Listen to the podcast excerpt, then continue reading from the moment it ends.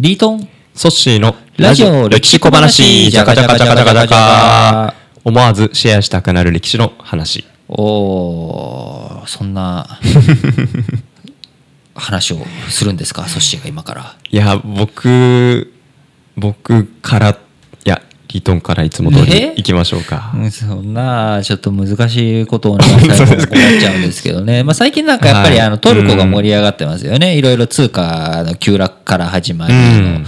まあ、いろんなことがありますけれども。アメリカの関係性がいろいろニュースでね、出てきてますよね。できてますよね、はい。そういう中で、まあ、トルコっていう国って比較的まあ古い国なイメージってあります？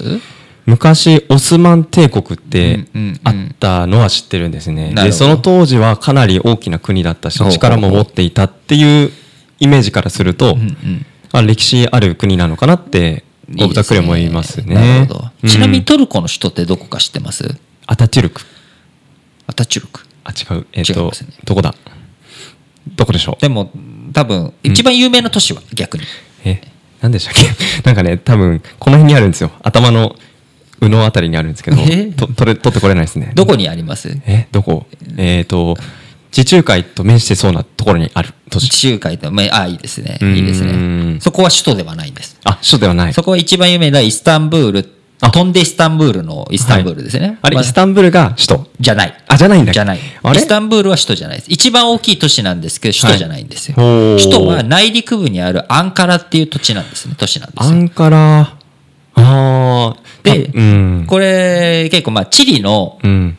テストでは、はいまあ、結構基本的な問題で、基本を、えーまあ、あの地理の問題だから、うん例えば、うん。あのーアメリカの首都どこですか？えーワシントン。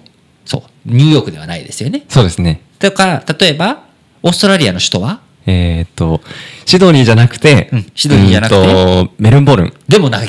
でもない。でもない真ん中のキャンベラなんあ、ですキャン、シドニーとメルボルンを 直線で引いた真ん中に作ったキャンベラだったりとか、ブラジルの首都は、えーサンパウロじゃなくてリオデジャネイロ。でもなくて、ブラジリアなんですよ。あ、違うんだ。全然は外れません、今日ね。で、それはなんでかっていうと、有名な都市、今の、えっ、と、オーストラリアのケースと、うんえーブラジルのケースは、有名な都市が2つあって、はいとどっちが首都になるんだっていう喧嘩になっちゃって、違う都市を作ったケへースなんです。え。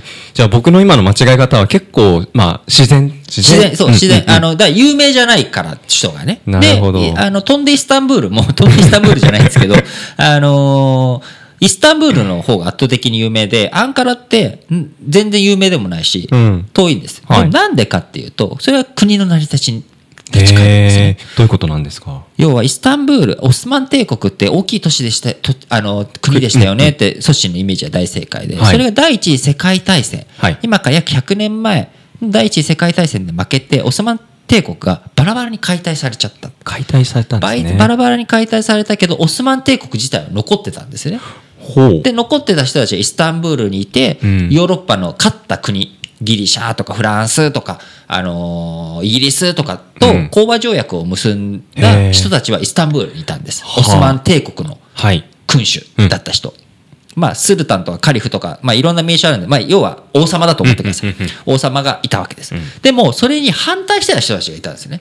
それっていうのは、その講和条約だったりとか、切り売りされるのが嫌だっていう人たちが、アンカラっていう内陸部の都市で、僕たちは違う政府です、独立政府ですって宣言して、で、その人たちが、ぐわーっと独立運動をやって、はい1918年に第二第一次世界大戦終わって、その1920年に講和条約うんがオスマントルコを結ぶんですけれども、最終的にそれを破棄して、1923年にトルコ共和国っていう形で成立していくわけです。アンカラからスタートして、地中海にうん追い落としてったんですね。あ、じゃあ、その当初、えーいた人たち、ヨーロッパの講和条約結んだ人たちは追い出されちゃった。そういうことです。